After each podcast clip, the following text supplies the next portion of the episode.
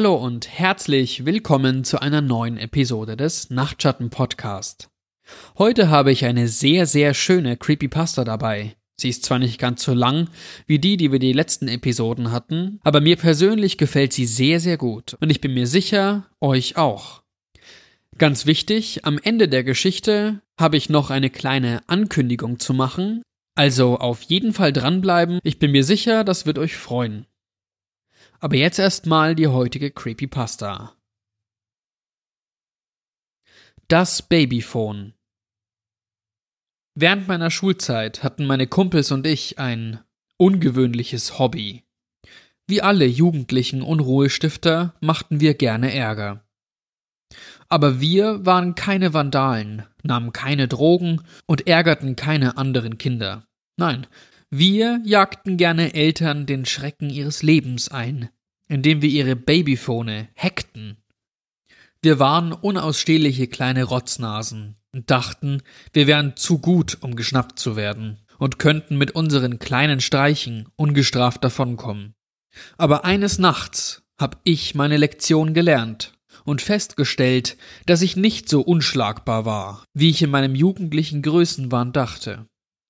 Dimitri Kurt und ich waren auf derselben Schule und hatten die meisten Fächer gemeinsam. Außerdem hingen wir fast jeden Tag nach dem Abendessen ab. Wir schauten uns gern Videos von Streichen an, zockten Computerspiele oder redeten über die Mädchen in der Schule. Einmal saßen wir im Park und erzählten uns Gruselgeschichten, und Kurt erzählte die von der alleinerziehenden Mutter, die eine gespenstische Stimme aus ihrem Babyphone hörte. Wie alle diese Geschichten hörte sich das natürlich wie totaler Blödsinn an. Aber Dimitri meinte, das sei bei seiner Mutter schon mal passiert. Sie hatte auf ihrem Gerät die Nachbarin ihrem Kind vorsingen hören. Anscheinend kann man damit versehentlich die Frequenz von anderen Geräten auffangen. In diesem Moment hatten wir alle dieselbe Idee. Wenn man so gut befreundet ist, wie wir es waren, muss man seine Gedanken manchmal gar nicht laut aussprechen. Denn das, was wir alle dachten, war, wir besorgen uns ein Babyphone und verarschen damit die Leute. Wenn ihr mir den Scherz erlaubt, ein Babyphone zu hacken, ist das reinste Kinderspiel. Alles, was man dafür braucht, ist ein Gerät, das auf derselben Frequenz sendet und da ich nie halbe Sachen machte, besorgten wir uns ein Hightech-Modell, das verschiedene Frequenzbereiche absuchen konnte, damit wir möglichst viele Opfer finden konnten. In der nächsten Nacht schwangen wir uns auf unsere Räder und fuhren durch die Nachbarschaft auf der Suche nach unserem ersten Opfer. Wir sahen das Kinderzimmer im ersten Stock eines kleinen Vorstadthauses. Dimitri schnappte sich das Gerät und drehte den Suchknopf, bis wir ein leises Atmen hörten. Ich weiß noch, wie aufgeregt ich war, unseren Plan endlich in die Tat umzusetzen. Dimitri drückte den Sendeknopf und atmete schwer ins Mikrofon. Dein kleines Mädchen war köstlich murmelte er mit bedrohlicher Stimme. Beinahe sofort ging das Licht im Elternschlafzimmer an, und wir hörten einen spitzen Schrei. Wir lachten uns kaputt, als wir schnell die Straße runterfuhren, um nicht erwischt zu werden. Wir zogen unseren Streich einige Male während der nächsten paar Wochen ab. Jedes Mal wechselten wir uns mit dem Reden ab. Natürlich suchten wir uns jedes Mal ein neues Haus, damit uns keiner auf die Schliche kam und die Reaktionen der Eltern waren unbezahlbar. Manche Mütter wurden panisch, andere schienen zu wissen, dass es ein Trick war und sagten uns, wir sollen die Klappe halten. Eine arme Frau brach sogar in Tränen aus und bettelte uns schluchzend an, ihrem Baby nichts zu tun. Jetzt, wo ich älter bin, tut sie mir leid. Aber damals fand ich es zum Totlachen. Wir äfften noch wochenlang ihr hohes Schluchzen und ihr verzweifeltes Flehen um Gnade nach. Ja, wir waren schrecklich fiese Idioten. Aber Karma ist eine Bitch, und eines Nachts bekam ich, was ich verdiente. Kurt und Dimitri mussten für ihre Zwischenprüfungen lernen, also zog ich alleine los. Wir hatten schon fast alle Familien in unserer Nachbarschaft abgeklappert, also beschloss ich, ein bisschen weiterzufahren. Ein passendes Ziel zu finden war nicht schwer. Ich hielt Ausschau nach Autos mit Kindersitz, Fenstern mit bunten Vorhängen mit Zeichentrickfiguren oder im Vorgarten verstreutes Spielzeug. Ich kam an einem Haus vorbei, das gleich alle drei Merkmale erfüllte, und stellte mein Rad hinter der nächsten Ecke ab. Ein wenig am Sucher drehen, schon hatte ich die richtige Frequenz gefunden und hörte das leise Schnarchen eines Babys. Ich grinste verstohlen, und mein Herzschlag beschleunigte sich vor Aufregung. Showtime. Ich sehe dich, flüsterte ich ins Mikrofon mit der unheimlichsten Stimme, die ich hervorbrachte. Das Haus blieb dunkel und ruhig. Anscheinend hatten mich die Bewohner nicht gehört. Ich stehe über deinem Bett, beobachte, warte, ich werde dich holen, sagte ich, jetzt etwas lauter. Immer noch nichts. Nur das Zirpen der Grillen und das gelegentliche Rauschen eines Autos in der Ferne. Das war ein wenig seltsam, denn die Eltern reagierten normalerweise viel schneller. Ich wurde langsam nervös, kam mir selbst beobachtet vor. So wie wenn man plötzlich bemerkt, dass so ein komischer Typ einen anstarrt. Es wurde langsam spät und ich hatte noch einen weiten Heimweg vor mir, und ich wollte gerade aufgeben und gehen, als ich ein komisches, blubberndes Geräusch aus meinem Babyphone hörte. Das leise, rhythmische Schnarchen hörte auf. Ich nahm an, dass das Baby aufgewacht war und gleich anfangen würde zu weinen. Aber stattdessen hörte ich die Stimme eines Mannes. Jetzt bist du derjenige, der beobachtet wird, Joan, sagte er leise. Mein Magen drehte sich um. Woher kannte er meinen Namen? Mir wurde schlecht. Irgendwas stimmte hier nicht. Das spürte ich. Ich spähte zum Kinderzimmer hoch und sah im Fenster den Umriss einer Gestalt, die mich beobachtete. War er schon die ganze Zeit da gewesen? Die Luft erschien mir mit einem Mal zu dick zum Atmen, die Angst schnürte mir die Kehle zu.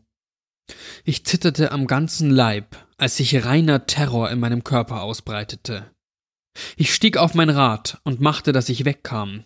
Ein Teil von mir sagte, dass ich nur überreagierte, aber mein Fluchtinstinkt war stärker. Du kannst nicht davonlaufen. Ich weiß, wo du wohnst, Joan. Fuhr der Mann fort, als ich schon um die nächste Ecke gebogen war. Ich raste die Straße entlang und wurde nicht langsamer, bis ich eine Hauptstraße erreichte. Umgeben von Autos und ein paar spätabendlichen Joggern fühlte ich mich schon viel sicherer. Deine Jacke wird vor Blut nur so tropfen, Junge, flüsterte der Mann durch das Babyphone in meiner Tasche. Ein Passant warf mir einen abschätzigen Blick zu, als ich verängstigt aufschrie und beinahe meine Jacke zerriss bei dem Versuch, sie auszuziehen. Für ihn muss ich ausgesehen haben wie jemand auf einem schlechten Trip. Er wusste nicht, dass ich in echten Schwierigkeiten war, also ging er mit einem entrüsteten Schnaufen an mir vorbei. Allerdings wünschte ich mir, er hätte mir Hilfe angeboten. Als ich den Hoodie in meinen Rucksack stopfte, bemerkte ich, dass mein Name hinten drauf stand. Natürlich, das war meine Schuljacke, daher wusste der Mistkerl meinen Namen. Als nächstes fiel mir aber auf, dass Babyphone eine ziemlich kurze Reichweite haben. Also musste er mich verfolgt haben. Nervös schaute ich mich um, um meinen Verfolger zu identifizieren. War es der scheinbar leere Lieferwagen dort am Ende der Straße? Der Typ, der mit seinem Hund spazieren ging? Oder das Auto, das gerade an mir vorbeigefahren war? Egal.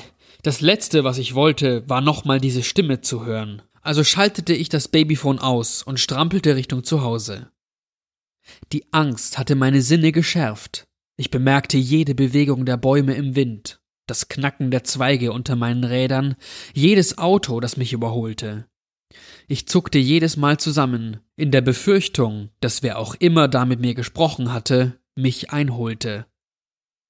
Zum Glück schaffte ich es ohne weitere Zwischenfälle nach Hause. Ich stellte mein Rad in die Garage und schlich die Treppe nach oben in mein Zimmer. In einer einzigen Bewegung schleuderte ich meinen Rucksack und das Gerät in die Ecke, sprang in mein Bett und verkroch mich unter die Decke. Ganz egal wie alt man ist, nirgendwo fühlt man sich sicherer. Ich schloss die Augen in der Hoffnung, dass ich mich genug beruhigen konnte, um noch ein paar Stunden Schlaf zu bekommen. Doch da hörte ich das statische Knistern des Babyphones vom anderen Ende des Zimmers. Das Ding, das eigentlich aus hätte sein müssen. Die Stimme, die mich heute noch in Albträumen verfolgt, flüsterte Träum schön, Joan. Ich konnte keine Sekunde schlafen in dieser Nacht, und ich hatte viel zu viel Angst, das Bett vor dem Sonnenaufgang zu verlassen. Als ich dann aufstand, war das erste, was ich tat, die Batterien aus meinem Gerät zu nehmen und wegzuwerfen. Damit wollte ich nichts mehr zu tun haben. Für meine Freunde ließ ich mir eine gute Ausrede einfallen, die sich nicht anhörte, als wäre ich ein großes Weichei. Mit tiefen Augenringen zog ich mich an und ging zur Schule. Erst ein paar Tage später sah ich jenes Haus wieder, und zwar in den Nachrichten. In einem Interview erzählte ein Polizist, dass die Familie, die in dem Haus gewohnt hatte, mit aufgeschlitzter Kehle in ihren Betten gefunden wurde. Ich war vor diesem Haus gestanden, als es passierte. Der Killer hatte mich auf dem Babyphone gehört und beschlossen, mir Angst einzujagen. Ich war heilfroh, überlebt zu haben und zu sehr damit beschäftigt, um die Familie zu bedauern, die gestorben war. Empathie, ebenso wie Weisheit, kommt mit dem Alter. Jetzt, wo ich ein erwachsener Mann mit einer Frau und einer Tochter bin, sind mir die Konsequenzen meines Handels und die Gefahr der Situation bewusst, in die ich mich als unfassbar dummer Teenager gebracht hatte. In dieser verhängnisvollen Nacht dachte ich, ich hätte die nackte Angst erlebt. Doch das war nur die Spitze des Eisbergs. Als Vater weiß ich jetzt, dass sich Furcht intensiviert und vermehrt, wenn etwas auf dem Spiel steht, das einem wertvoller ist als das eigene Leben. Ich kann nicht mit Sicherheit sagen, ob der Killer mich nach all den Jahren wiedergefunden hat oder ob eine neue Generation von Idioten dieselbe Idee hatten wie meine Freunde und ich damals. Aber ich kann euch sagen, dass ich jetzt weiß, was wahre Angst wirklich bedeutet.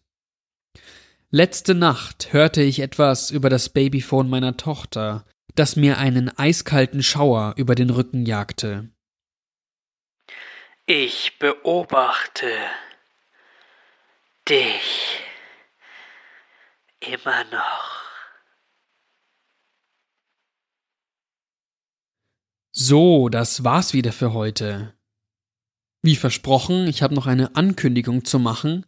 Es weihnachtet nämlich sehr und dieser Podcast macht bei einer besonderen Aktion mit, bei der Podcaster anderen Podcastern etwas schenken. Aber das kann euch der Schirmherr, nämlich Tobi Bayer, wahrscheinlich am besten erklären.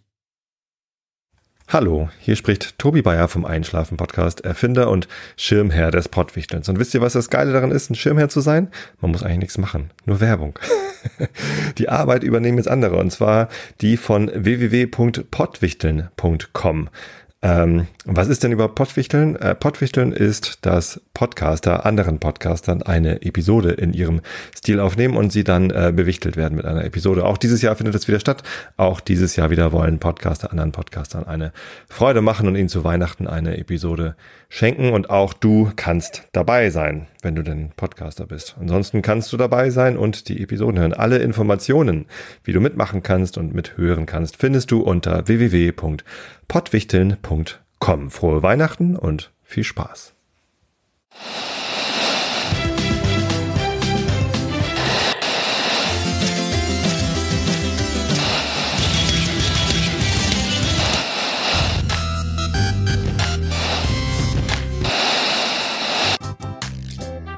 Dieser Podcast könnte Weihnachten komplett anders klingen. Es wird nämlich wieder gewichtelt, genauer gesagt gepottwichtelt. Übernimm auch du einmal die Kontrolle über einen anderen Cast. Jetzt anmelden unter pottwichteln.com.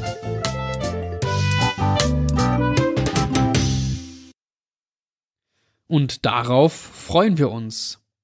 Wir wissen natürlich schon, welchen Podcast wir bewichteln dürfen, aber es ist noch ein gut gehütetes Geheimnis, wer uns eine Episode schenkt. Also am 24. Dezember nicht wundern, wenn der Nachtschatten-Podcast ein bisschen anders klingt, als ihr gewohnt seid. Nach der Aktion werden wir dann bekannt geben, wen wir denn so bewichtelt haben, und hoffentlich erfahren wir dann auch, wer uns die Episode geschenkt hat. So viel für heute. Ich freue mich aufs nächste Mal. Und bis dahin, schlaft gut.